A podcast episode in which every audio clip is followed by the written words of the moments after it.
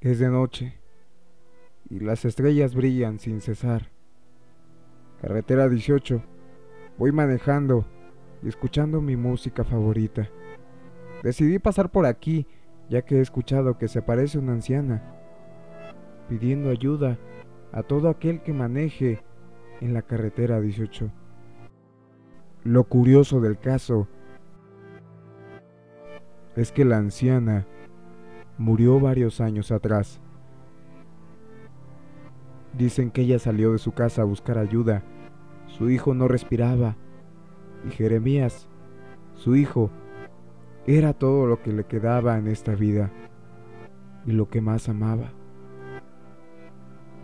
Ella, Cristina, salió corriendo pidiendo ayuda para su hijo y no se percató del enorme tráiler que arrastraría su cuerpo varios pies por la carretera 18.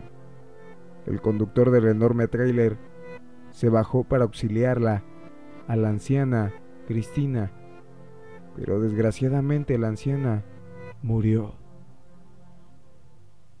Varias personas que pararon para ayudar aseguran que la anciana Cristina quedó deshecha de la parte derecha de su rostro. Su ojo quedó afuera y sus sesos quedaron al descubierto. Por varios días mencionaron los hechos sucedidos en la carretera 18. Su hijo, Jeremy, también murió ese día de un ataque al corazón. Debió mencionar que soy un incrédulo ante este tipo de hechos, pero esta leyenda urbana de la carretera 18 hoy me ha traído hasta aquí. Sigo manejando y aún no veo nada fuera de lo normal. Lo que sí noto es que los carros a cada minuto son menos en esta carretera.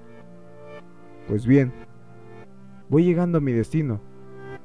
Suena mi celular y es mi amigo, Josué. El muy cobarde no me quiso hacer compañía en esta aventura. Al otro lado del celular, escucho a Josué. ¿Por dónde vas, Carlos? ¿Ya llegaste? Yo le respondo con tono burlón. Cobarde. Estoy a unos minutos de llegar. Te marco después. Por fin, llego al lugar donde la anciana Cristina perdió la vida. En su memoria han puesto una cruz blanca y la adornaron con flores de mentira. Debo reconocer que al llegar a ese lugar, bajarme de mi coche me dio miedo, escalofríos por todo el cuerpo. Parado frente a esa cruz, siento como susurra y siento una leve respiración cerca de mí. Me quedé inmóvil por unos cuantos segundos y como pude logré entrar a mi coche. Pensé, ¿debo de estar muy nervioso para sentir cosas que no son?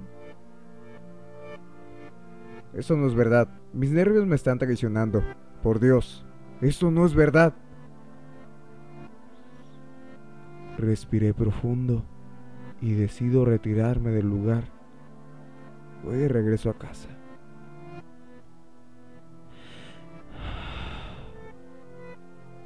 volumen a todo lo que da. Voy cantando. Mientras conducía y conducía, me percaté que siempre llegaba al mismo sitio, lugar donde estaba la cruz en memoria de la anciana Cristina. Me empecé a poner nervioso e histérico. Me preguntaba a mí mismo, ¿qué está pasando? No importa cuánto maneje, siempre llego a este lugar. Desesperado empiezo a gritar pero nadie aparece para ayudar. Intento llamar a mi amigo Josué, pero mi celular se ha descargado. En eso, una voz temblorosa y suave a la vez me pregunta, ¿te puedo ayudar, joven? Volteo rápidamente. Vaya sorpresa. Era la anciana con su rostro derecho desfigurado. Grité y grité. Esto no está pasando. Esto no es verdad. La anciana Cristina me dice, ¿acaso no recuerdas que tú fuiste quien me mató ese día? Imposible. Venías muy tomado. Ahora, nunca saldrás de la carretera 18. Con voz sarcástica me dice, al menos no con vida. Al día siguiente, denuncian la desaparición de un joven llamado Carlos. Sígueme en todas mis redes sociales para estar al tanto de cuando subimos nuevo capítulo. Tenemos página de Facebook, Instagram, YouTube y TikTok. Mi nombre es Mare Coronel y nos vemos en el siguiente capítulo.